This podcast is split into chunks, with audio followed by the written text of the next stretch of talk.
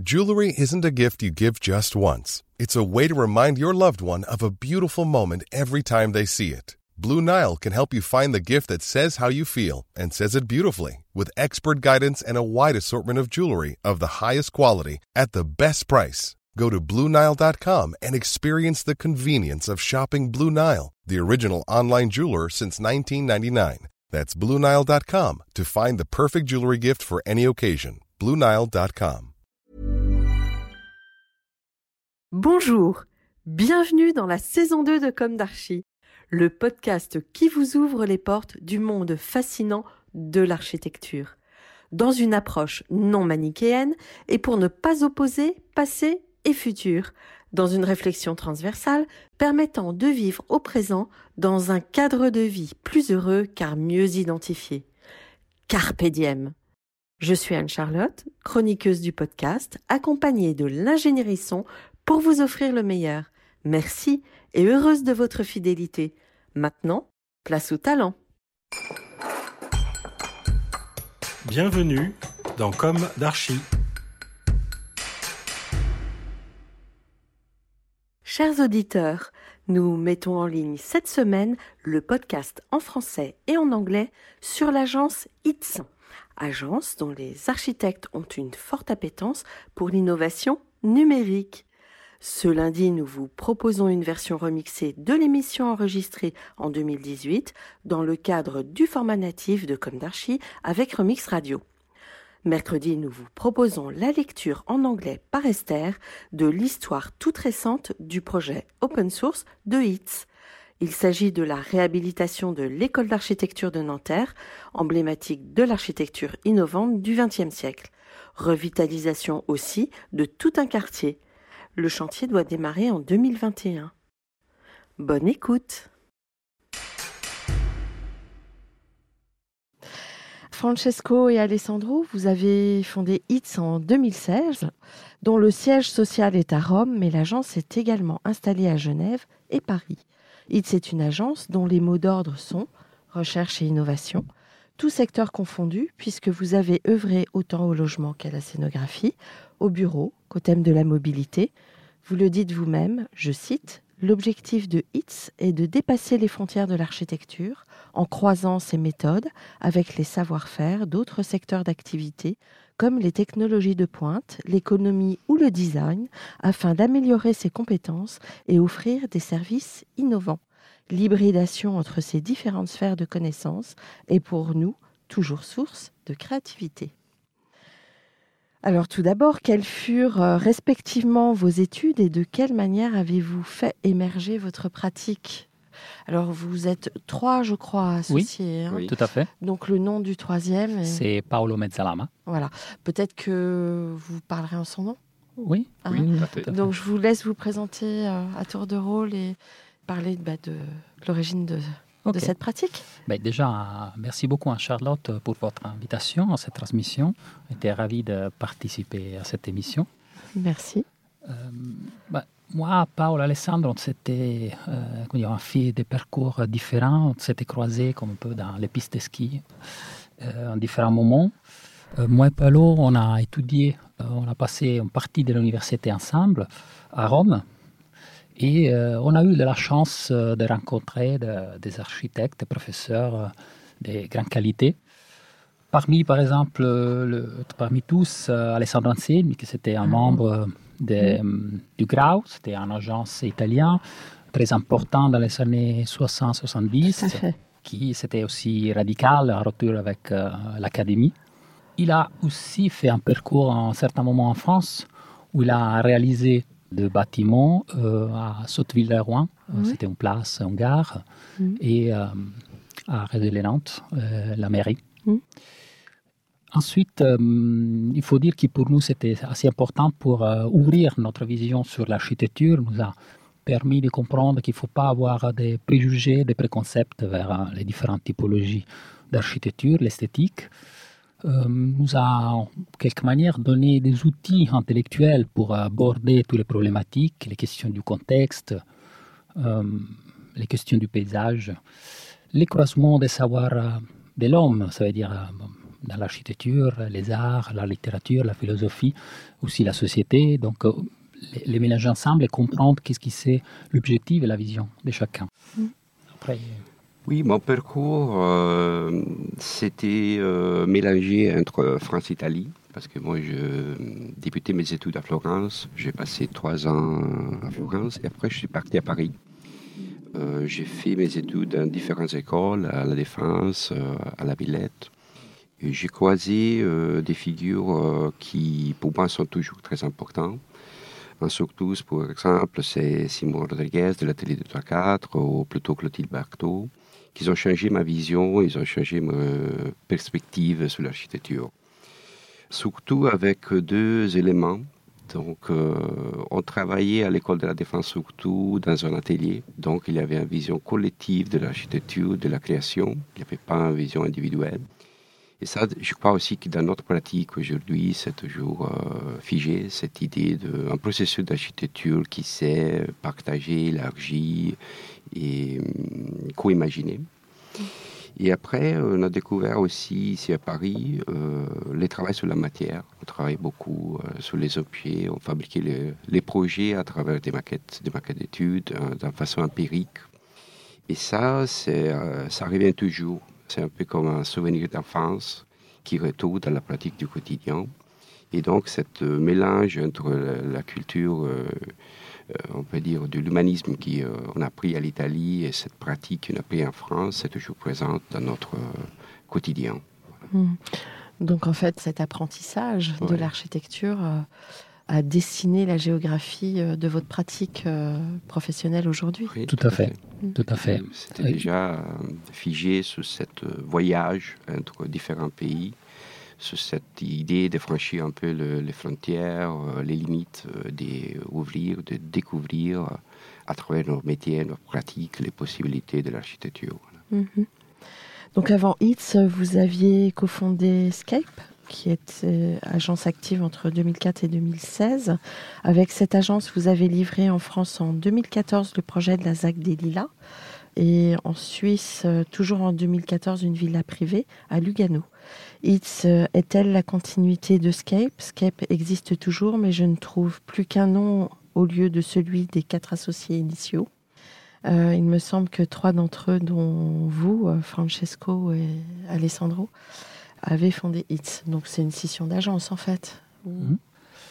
Mais il faut dire qu'il y a sûrement continuité déjà oui. parce que trois des quatre associés qui ont fondé Scape sont les mêmes qui ont fondé It's et euh, beaucoup de réflexions qu'on a fait pendant notre parcours Escape euh, nous accompagnent naturellement. C'est notamment toute la notion du paysage générique, la question du contexte, euh, l'approche euh, au BIM, donc la maquette numérique.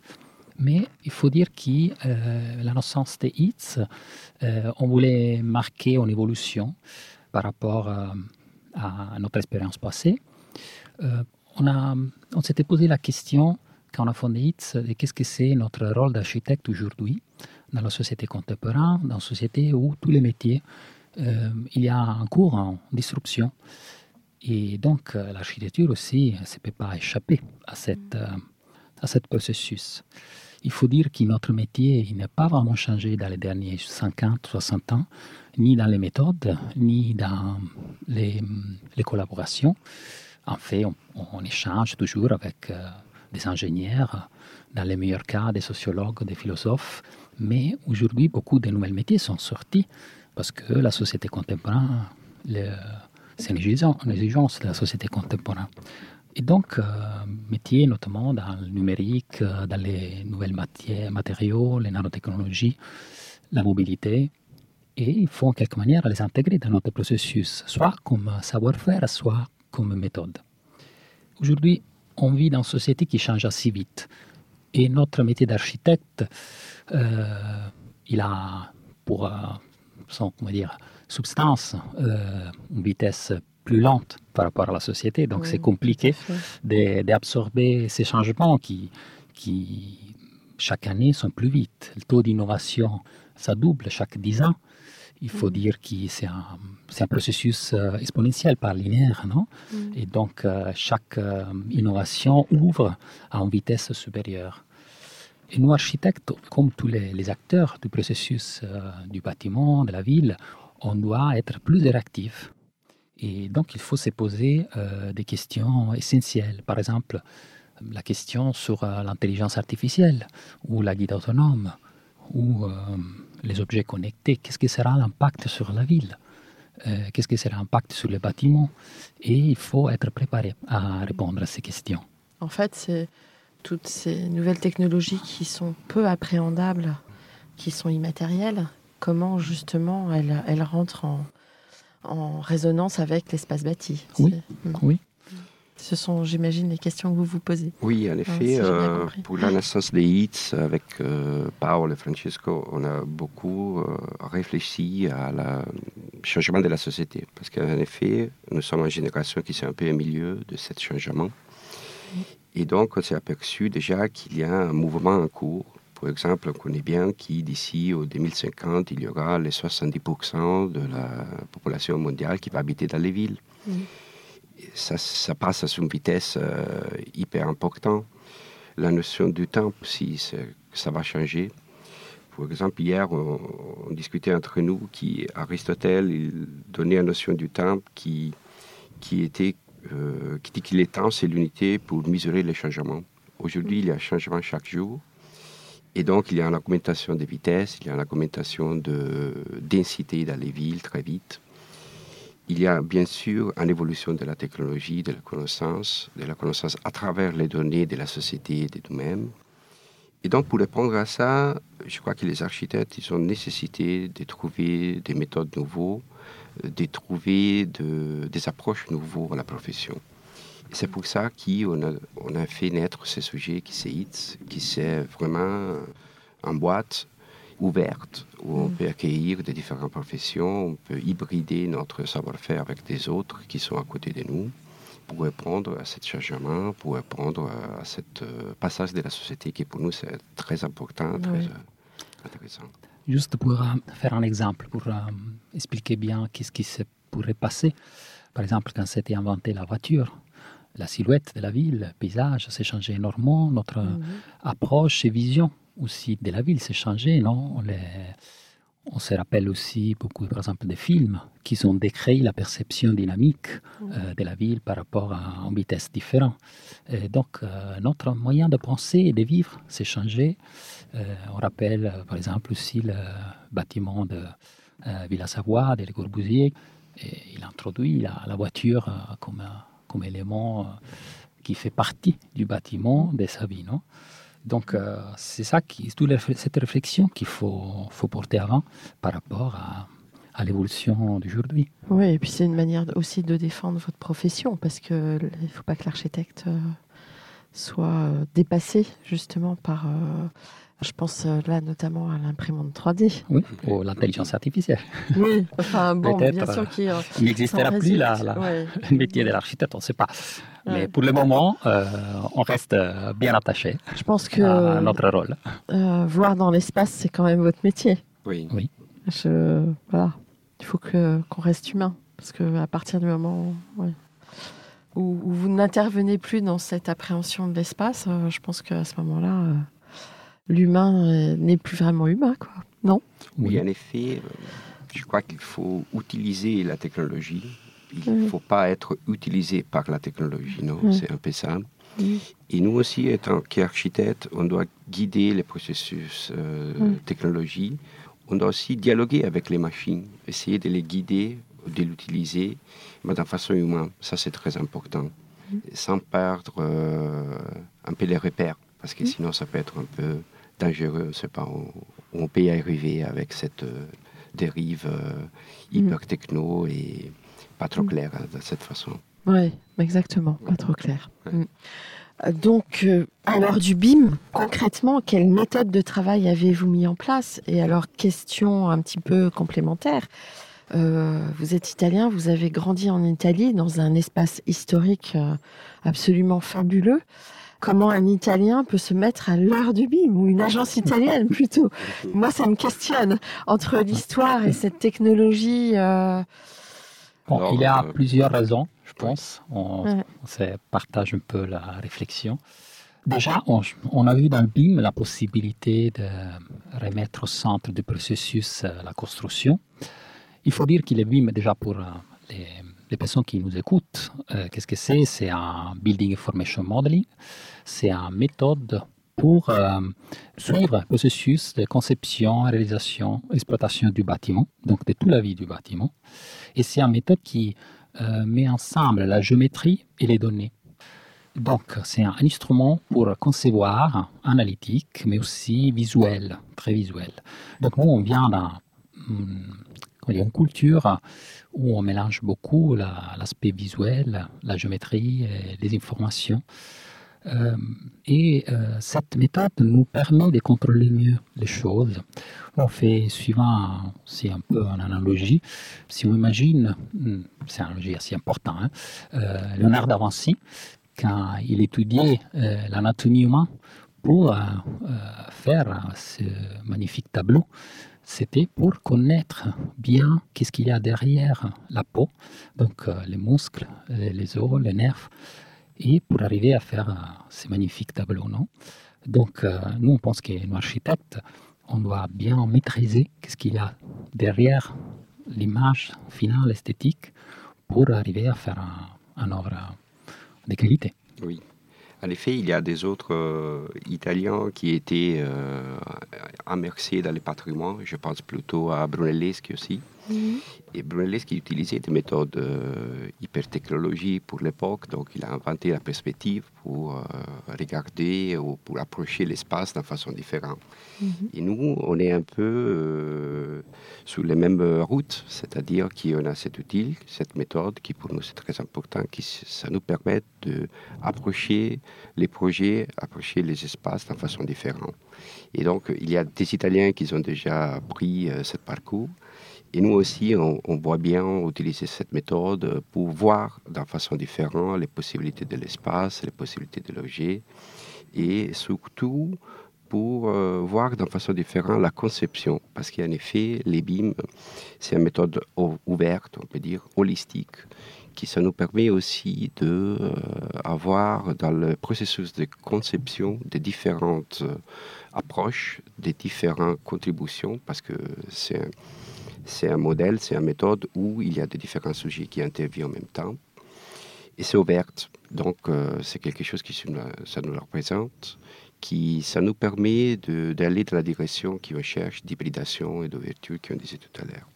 Et encore, je crois que c'est, on revient à la notion du temps, c'est une méthode qui permet de euh, voir les bâtiments dans son évolution, dans son temps, de les contrôler, de les gérer, de les modifier aussi, parce qu'ils ne s'arrêtent pas qui est à la concession, mais c'est une méthode qu'on peut utiliser pour gérer le bâtiment dans le temps de sa vie.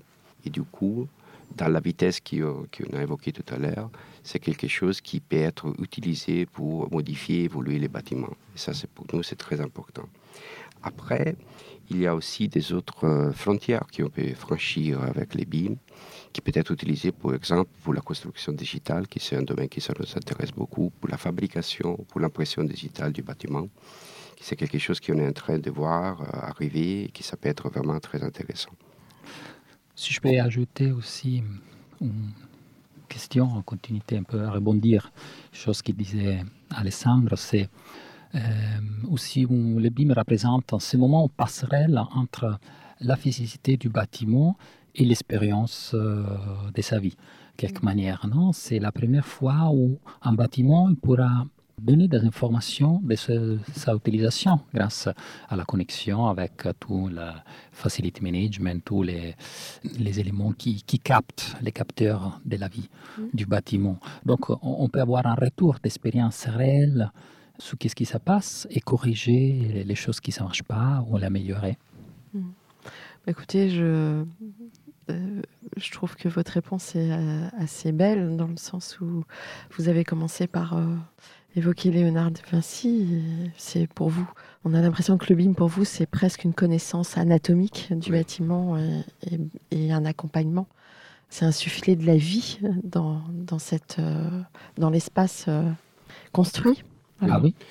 Une chose qu'on peut aussi rajouter, c'est que pour nous, c'est aussi un domaine de recherche. Donc, c'est pour ça qu'on a créé une société à l'interne de DX qui s'appelle Parallèle Digital, qui Oui, c'est une société en effet, Mm. qui s'est dédiée à la recherche dans les domaines du BIM et qui Oui. pour nous c'est très important parce que à travers ces recherches, on peut après et avec alimenter tous les processus et la création qui, qui se passe après à l'interne des HITS. J'avais euh, écouté euh, une conférence sur le BIM où il était dit, euh, bon, ça doit faire un an, qu'il y avait à peu près trois niveaux, c'est-à-dire le niveau où on travaillait sur la maquette numérique de manière assez close finalement, une, autre, le niveau 2 où on partageait, on était apte à partager entre des différents services, et niveau 3 où là on pouvait euh, carrément euh, euh, travailler en résonance avec les équipes du monde entier. Est-ce que vous validez cette, euh, cette échelle de 1 à 3 et vous vous, vous situez où si vous la validez? Ben, oui, on la valide, euh, Mm. parce qu'effectivement, c'est c'est le niveau de connexion entre les personnes et les temps de production, de quelque Mm. manière, et de réflexion. Euh, nous, je pense qu'on est plutôt au niveau 2, au niveau 2 euh, dans le sens qui, euh, troisième niveau, euh, ça demande une très grande expérience et capacité de travailler tous ensemble au même moment. C'est ça la grande différence. Et pour le moment, on, on travaille tous ensemble, on fait des projets avec des équipes, euh, soit notre équipe qui sont dans les trois antennes, soit les différents composants de la maîtrise d'œuvre, de maîtrise d'ouvrage. Mm, Mais euh, on échange chaque semaine, en deux fois par semaine. Troisième niveau, c'est vraiment un échange en temps réel. Et ça, ça demande euh, Une organisation. une organisation dans laquelle on n'y est pas. C'est Ouais. pas une question qui nous, euh, ITS au parallèle digital, on y est. Mais ça demande un écosystème qui travaille tous ensemble avec le même euh, respire, même souffle. Non? Ouais. Euh, et c'est très intéressant parce qu'il demande une grande responsabilité. Ça veut dire que euh, c'est ça aussi qui nous intéresse dans cette, cette approche, cette méthode. Les, les problématiques et les questions ne peuvent pas échapper à les regards de chacun. Donc, euh, on est tous responsables et on est tout et on participe tout. Donc, ça veut dire que tout le monde se sente partie du processus. Et c'est un collant, un, un élément qui colle les personnes de manière euh, très importante. Ouais, ça dynamise en fait euh, Oui. la production beaucoup. Tout à fait. Ouais. Justement, on- comment les associés euh, fonctionnent dans, dans votre agence et quels sont vos, vos effectifs euh, et vos méthodes? Parce que donc je rappelle pour nos auditeurs, vous avez euh, votre maison mère à Rome, Au soleil.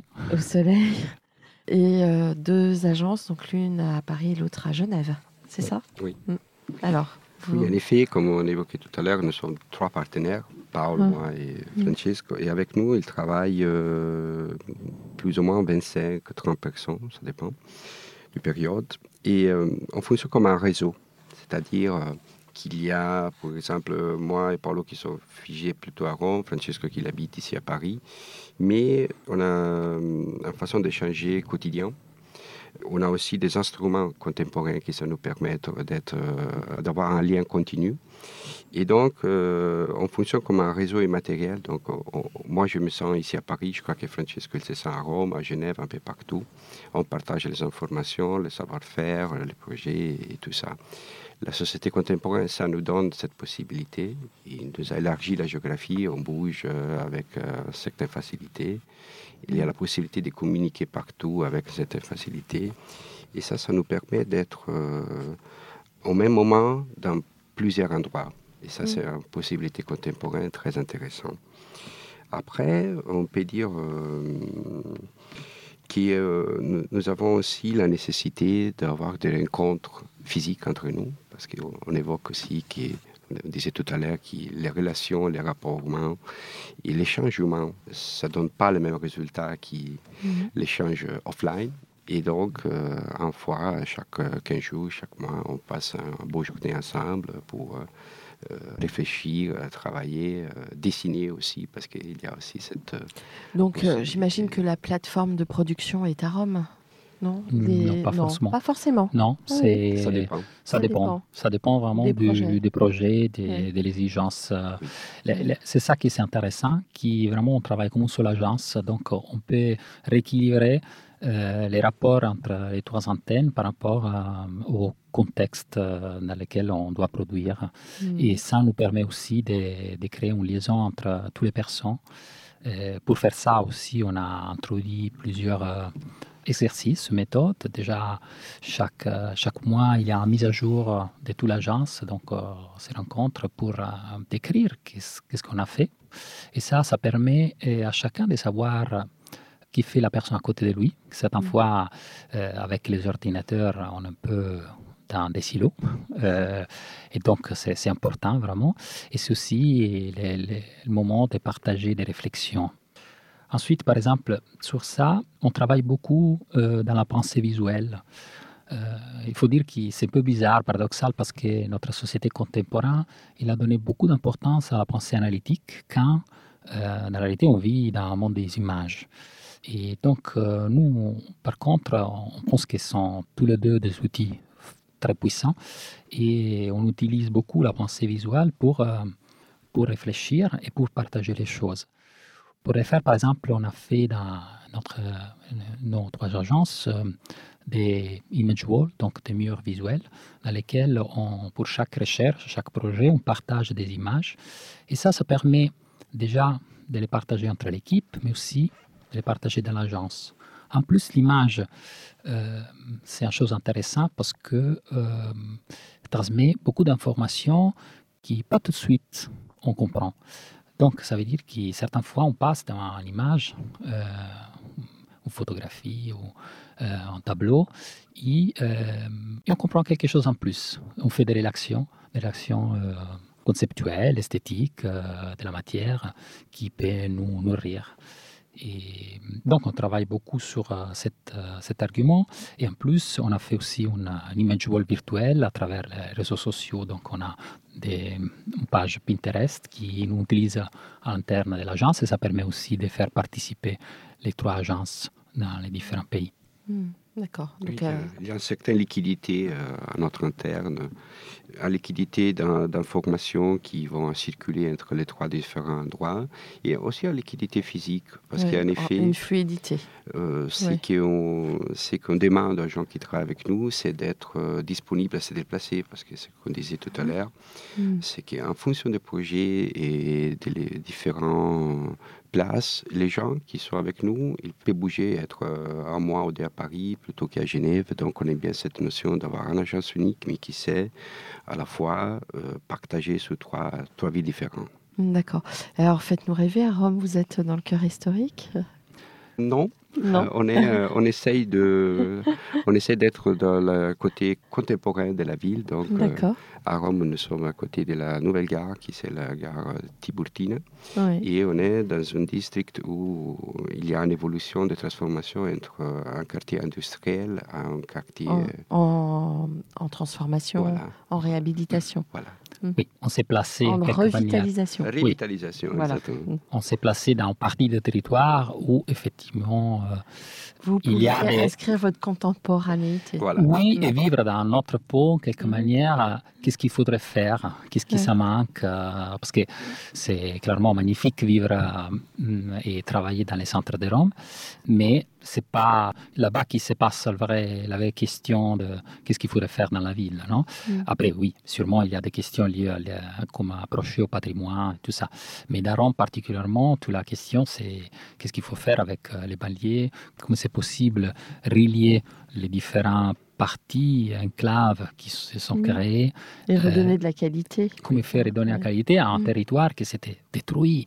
Et, et donc, c'est pour ça qu'on s'était placé là-bas. L'autre chose, on peut dire aussi qu'on a pas beaucoup de distractions, donc euh, on est très concentré dans notre travail. Si on sort, il n'y a pas beaucoup de choses à voir, donc Et c'est moins cher. ça. Ah oui. Pouvez-vous euh, énumérer et décrire ces projets? Euh, Oui. Peut-être votre agence, justement. En- Justement, les premières qui ont Ouais. été évoquées, c'est notre projet d'agence qu'on a appelé Hub, c'est-à-dire euh, qu'il y a une histoire euh, pour laquelle le propriétaire qui gérait notre locaux, il nous a confié un nouveau projet euh, pour des espaces de travail.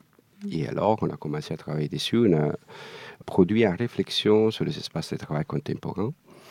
Et pendant cette réflexion avec Paul et Francesco, on s'est dit, mais euh, en effet, ces espaces, ça nous représente beaucoup, parce que c'est un espace libre, dynamique. On avait conçu le bâtiment complètement en bois.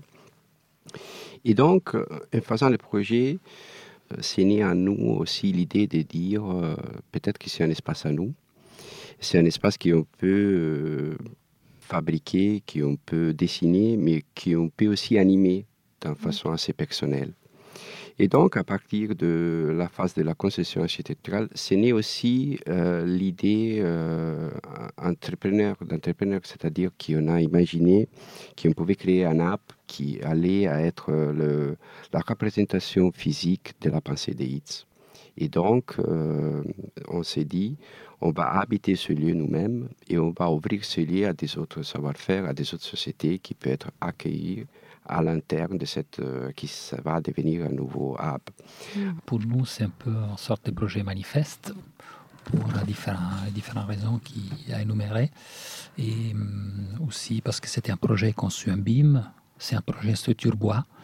C'était un projet qu'on a fait en six mois, dans lequel euh, la réalisation bois, ça a pris deux semaines. Donc, euh, c'est assez vite. parce que c'est un projet à énergie positive. Et euh, surtout, comme disait Alessandro, c'était c'est l'idée vraiment d'un lieu de, de rencontres et d'échanges sur des questions liées à l'innovation euh, et à la société contemporaine. Euh, en plus, c'est, on est assez lié à ce projet parce que on a fait aussi une séance brainstorming ici au Remix quand on était ici pour euh, presque un an. Et, et nous a donné beaucoup de suggestions intéressantes qui sont restées dans, notre idée.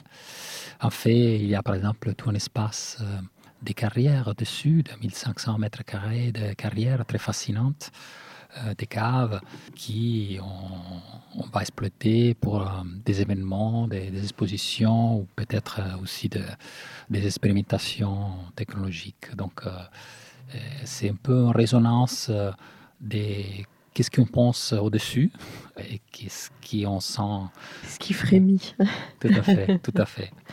Bon, et vous souhaitez évoquer d'autres projets emblématiques Oui, peut-être? Il y a un projet, ça, AB c'était en Italie, et il y a un autre projet qui est en train d'être terminé, qui c'est ici à Paris, dans la ZAC de Clichy-Batignolles, mhm on est ainsi liés. C'est un projet qu'on a fait gagner en 2013 avec Scape et un partenariat avec le euh, cabinet autrichien Bauslager et Berle. Et c'est un projet hum, pour nous très intéressant, soit pour euh, le parcours, soit pour euh, le résultat, clairement. Et le parcours parce que c'était conçu en atelier. Le promoteur, c'est Bouygues Immobilier, la Caisse des dépôts mmh, comme investisseur. Mmh. Mmh. Nous disions en début d'émission que vous aviez euh, œuvré euh, autant en matière d'habitat qu'à la scénographie, qu'au bureau, qu'au thème de la mobilité. Alors de quelle manière et à travers quel projet? Donc en effet, nous, on, croit qu'il euh, travailler à des différentes échelles, ça peut nous apporter en richesse. Mmh. Nous, on aime bien travailler sur des différents domaines, sur des projets petits et des projets plus larges parce qu'il y a des réflexions qui peuvent contaminer l'un et les autres. Pour exemple, en ce moment, on travaille beaucoup sur des sujets des mobilités aussi, parce qu'on mm. a évoqué tout à l'heure qu'il y a une société dynamique qui va bouger, qui va vite. Et donc, on croit que la ville, en ce moment, ça va évoluer par ces flous, par les flows. Et donc, c'est un sujet à traiter pour les architectes, parce qu'il la direction de la ville s'est donnée beaucoup par euh, ces sujets et donc c'est à prendre en compte. Pour exemple, en ce moment, on, est en train, on a terminé un travail pour euh, la région Lombardie qui c'est un travail euh, qui s'occupe de comment relier tous les petits centres à les gros villes de la, région.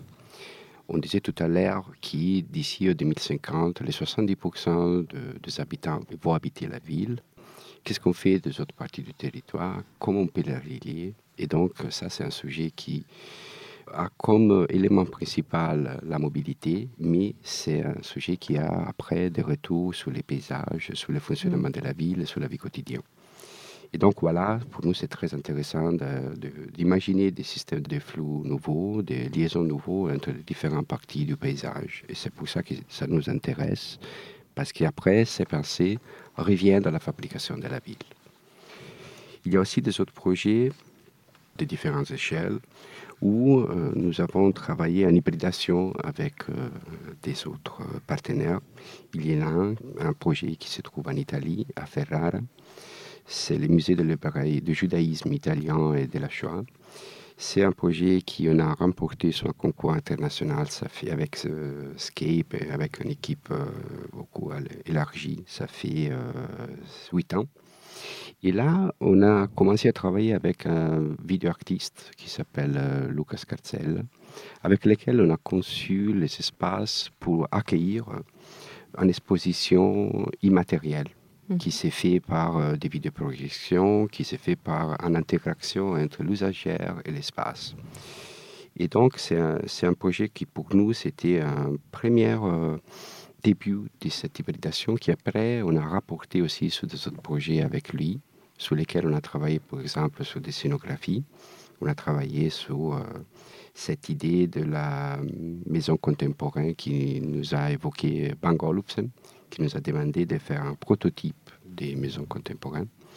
Et là, nous avons travaillé sur le concept de flexible living, c'est-à-dire euh, on a aménagé une petite cellule, un espace, où avec euh, Lucas Carcel, on a projeté des images de la nature qui allaient évoluer pendant tout le temps. Et donc, on a trouvé ce sujet d'espace, soit physique, soit immatériel, qui change tout le temps avec ce euh, travail partagé, avec la filmographie et le fait vidéo.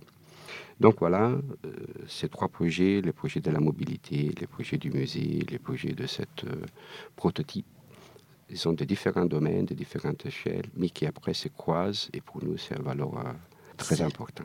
Voilà, vous en tirez des recettes. Voilà. Après, qui, peuvent être adaptées à d'autres situations. Tout à fait. C'est une chose qui, bon, c'est, dans la réalité, c'est normal si on regarde des autres métiers. Mm. C'est, comme ça qui qui procède, non? Mm. de mettre ensemble des, solutions qui viennent d'un domaine différent.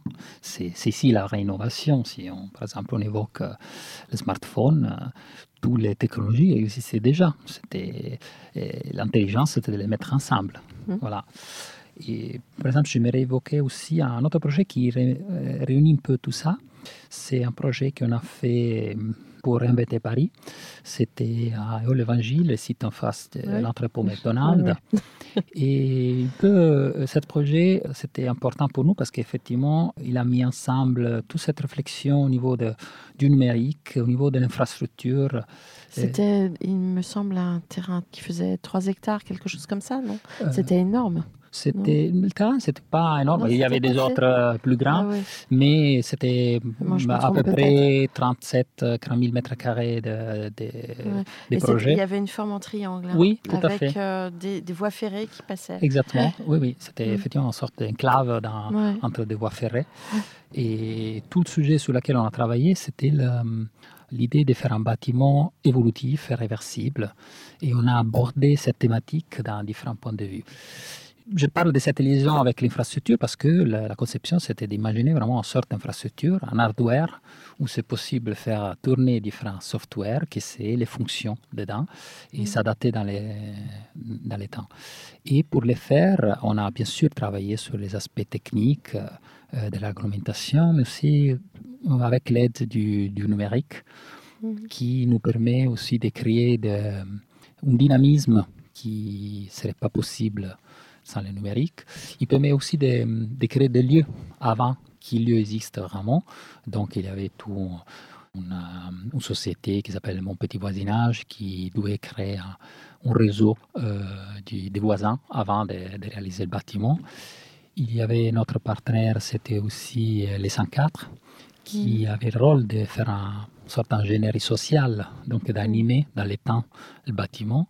Et hum, la chose aussi intéressante, euh, dans l'équipe, il y avait Bouma, qui c'est un des plus grands incubateurs de start-up de Paris, mm. qui, hum, qui faisait un peu le point de repère de l'équipe, qui réglait un peu la méthode d'approche. Et c'est, pour nous, c'était très intéressant de voir comment on peut travailler de manière différente dans le cas où ce n'est pas un architecte qui, qui fait la coordination, mais un incubateur de start-up. Hmm. Donc, comment voyez-vous l'avenir euh, de votre agence? Quel projet pour l'avenir de l'architecture en général, de la ville et de vous-même?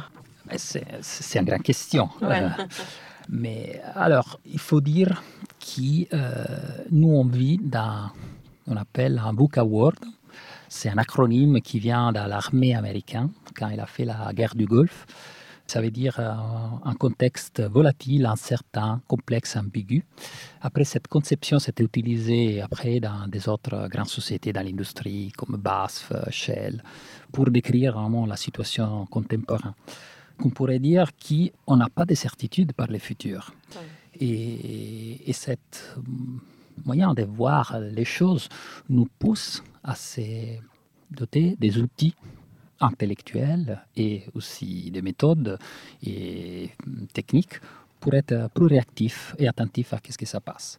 Et ça nous amène par exemple euh, à dernier pôle qui, qui vient de naître dans notre constellation de, des sociétés, des pôles de recherche, c'est AIB c'est un, un think tank qui s'occupe de l'intelligence collective des processus pour l'innovation.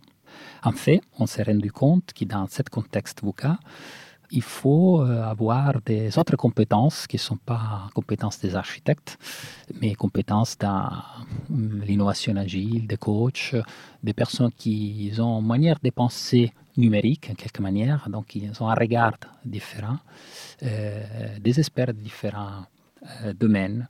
Et, avec ça, nous, on, aborde toutes les problématiques liées à l'innovation parce que on sait bien qu'une bonne idée, c'est pas seulement ça qui fait l'innovation, mais c'est aussi les méthodes avec lesquelles on arrive à l'accompagner. Sinon, on n'arrivera jamais à la, à la réaliser. Voilà, ça c'est un peu notre nouvelle euh, bébé, je dirais, qui en a, qui en a fait. Après, sur euh, qu'est-ce qu'on fait dans euh, dans les temps libres, notre hobby, oui. non? Oui, voilà, je voulais en venir là. parce que, est-ce que vous avez le temps? On sait que les architectes, c'est un métier un peu de fou, hein, pardonnez-moi. Ça demande euh, tellement de compétences et euh, tellement de concentration et beaucoup de temps. Et donc, est-ce que vous avez le temps de faire d'autres choses? Bah, Peut-être que ces, ces, choses sont hmm. incluses ou Voilà, c'est un peu ça.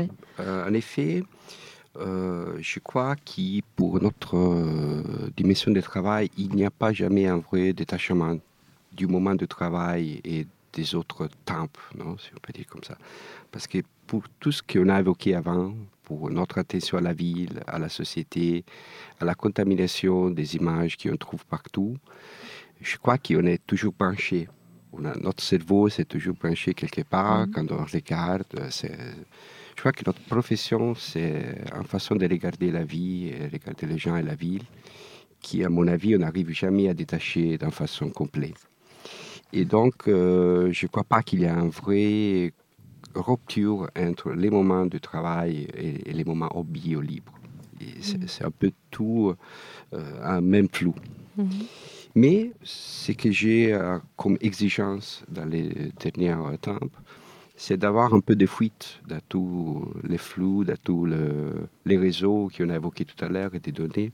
De poser votre portable. En effet, oui. Euh, avec euh, Paul et Francesco, on a, on a eu le plaisir d'écouter Peter Cook qui disait des choses très, très belles, mm. qui, dans la société contemporaine, on est très peu isolé on a très peu de moments d'isolation. Et donc, euh, lui, il cherchait des poches dans la ville où s'est caché un peu. Et cette réflexion m'a fait penser beaucoup. Et donc, moi aussi, à ce moment, je suis en train, quelquefois, de trouver des poches dans la ville où se protéger, se poser un petit demi-heure. Et c'est là l'hobby, donc, euh, des petites fuites de la, mm. de la société. C'est intéressant, vous partez dans votre bulle. Oui, voilà, qui s'appelle partout. C'est juste un moment d'isolation qui peut être utilisé pour regarder les choses d'une perspective différente. Mmh. Intéressant. Francesco, quelque chose à ajouter? Non. Mmh, non, je dirais qu'on s'amuse euh, tout le temps, à part quand on fait la comptabilité. D'accord. Alors, donc nous parlons de proposition de loi et nous savons aujourd'hui qu'un architecte pour construire en France doit se soumettre entre 7000 et 8000 normes ou réglementations. Donc avec ITS, vous intervenez à l'international. Quelle différence y a-t-il pour vous entre la construction italienne, française et suisse euh, S'il y a une différence, selon vous, et notamment au niveau de la recherche? Je ne sais pas si les numéros de loi, c'est pareil, mais de toute façon, en Italie et en Suisse, il y en a vraiment beaucoup. Donc, euh, euh, on est toujours dans les mêmes difficultés d'interprétation et de traduction de ce euh, domaine.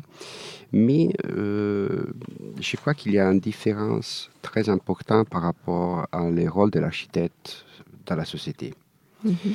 C'est-à-dire euh, qu'ici en France, il y a une loi sur l'architecture qui c'est très important, qui il y a pas mal des années. À l'Italie encore, on est en train de discuter de ça. Donc l'architecte, il n'est encore pas dans le processus, au milieu du processus il est disparu dans la conception, dans la vision de la ville.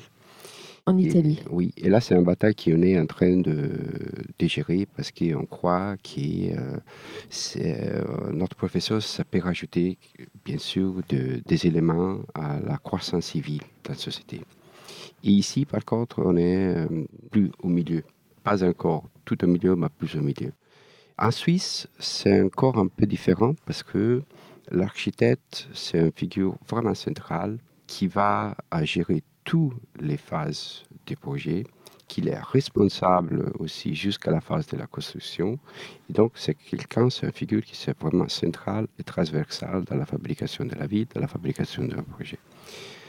Je crois que c'est important de retrouver cette valeur de notre profession, de notre métier qui a été un peu oublié, je ne sais pas dire pourquoi, mais vu l'évolution qu'il a la ville, qu'il a la société en ce moment, travailler avec nous et avec les autres sous la euh, vision du futur, c'est quelque chose qui peut apporter des choses à, la société, ça, je suis sûr. Mhm. Et quel est votre point de vue sur les risques que comporte l'innovation? Que pensez-vous de la pérennité de l'œuvre architecturale? L'œuvre doit-elle incarner cette pérennité? Et quel regard portez-vous sur les déchets et la réutilisation? Alors, j'ai fait un pack hein, dans mes questions, je vous laisse dérouler. il faut dire que déjà le mot innovation, il est forcément lié euh, à des risques, parce que ça veut dire faire quelque chose qu'on n'a pas fait avant. Donc, euh, c'est paradoxal d'imaginer de tout faire euh, bien si on veut innover.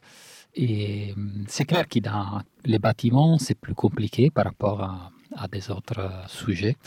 Et parce que le bâtiment, il impacte sur la vie des personnes à grande échelle, il a une temporalité assez importante de vie, donc euh, c'est plus compliqué. Mais il ne faut pas avoir peur de se tromper. Euh, ça fait partie vraiment de des processus d'innovation.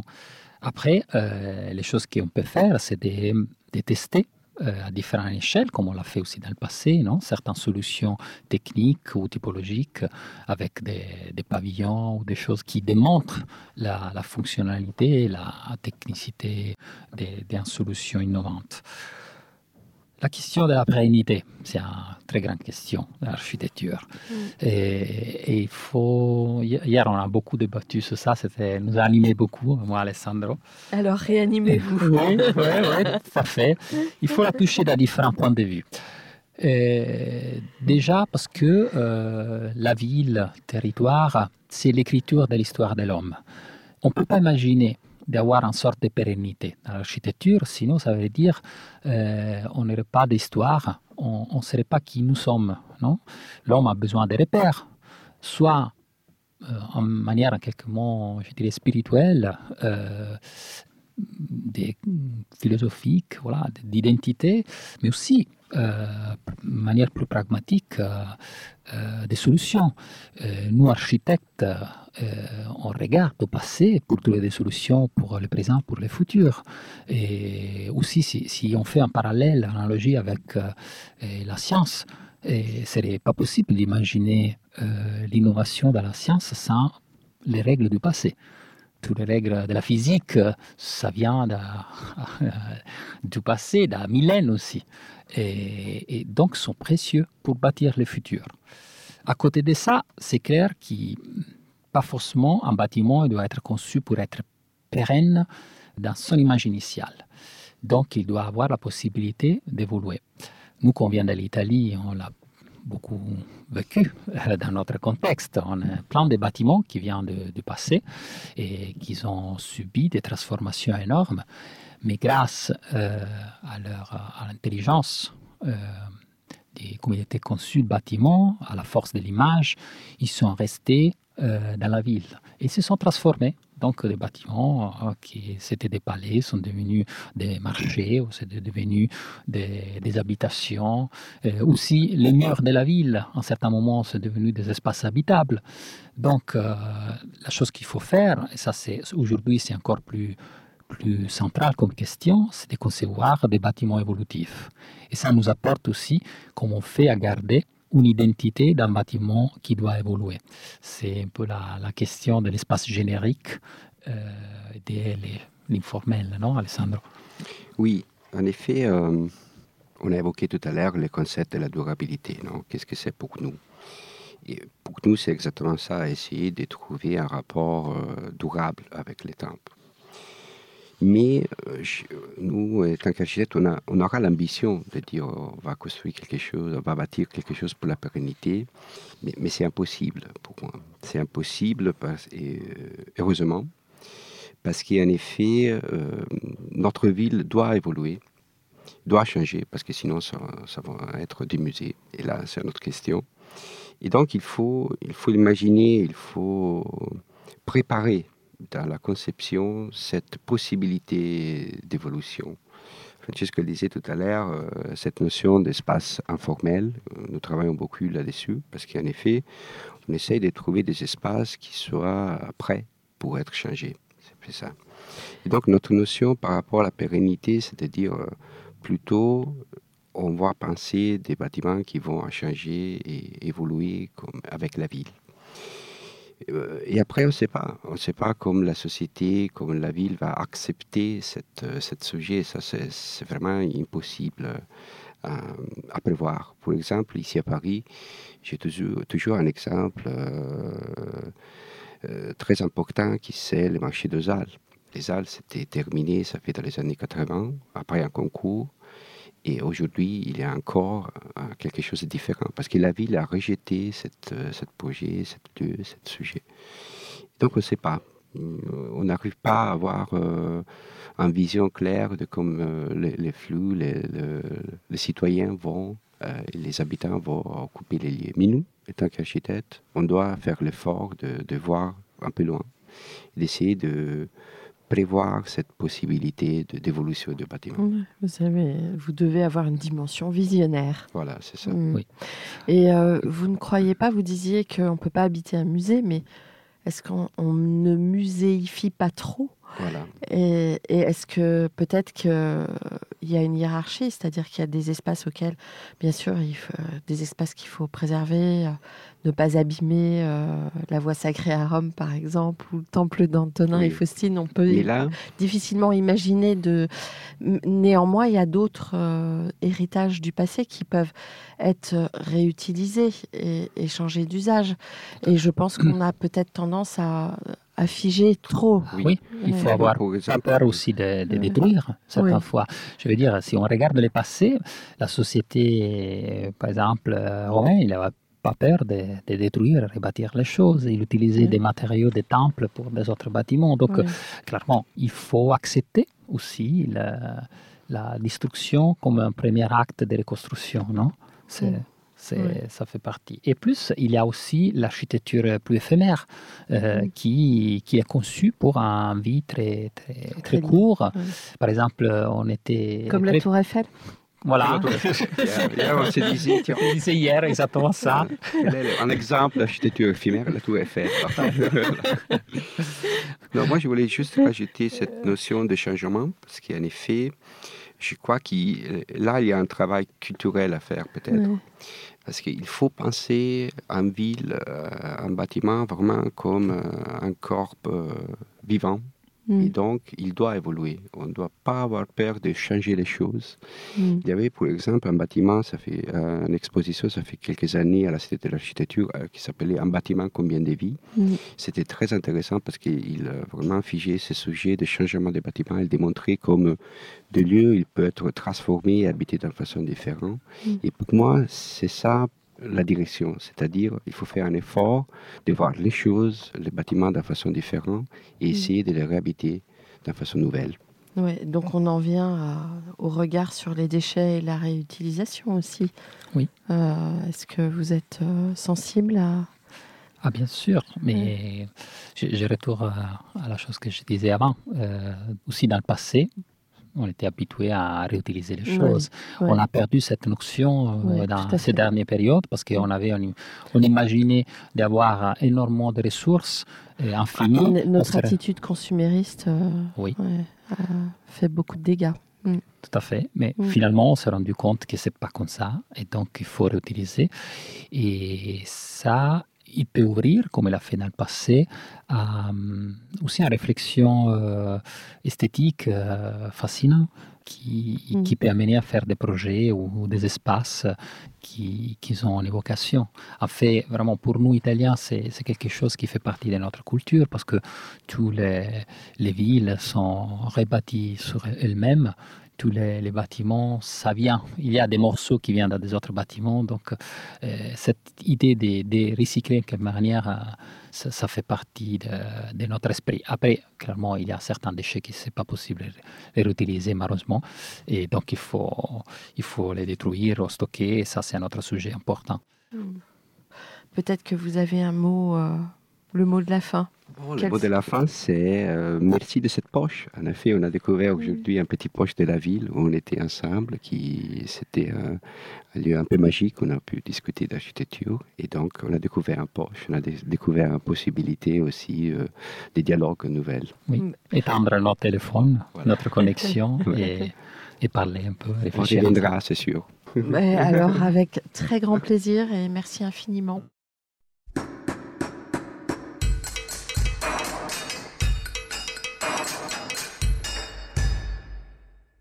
Chers auditeurs, merci pour votre écoute. N'oubliez pas de retrouver nos sujets en avant-première sur Instagram à l'adresse comme d'archi podcast, C-O-M-D-A-R-C-H-I podcast. Si vous aimez ce podcast, favorisez sa diffusion en lui donnant 5 étoiles sur Apple Podcast, plus un petit commentaire, ou sur votre plateforme de podcast favorite. Et surtout, abonnez-vous pour écouter tous nos épisodes gratuitement. À bientôt, et d'ici là, Prenez soin de vous.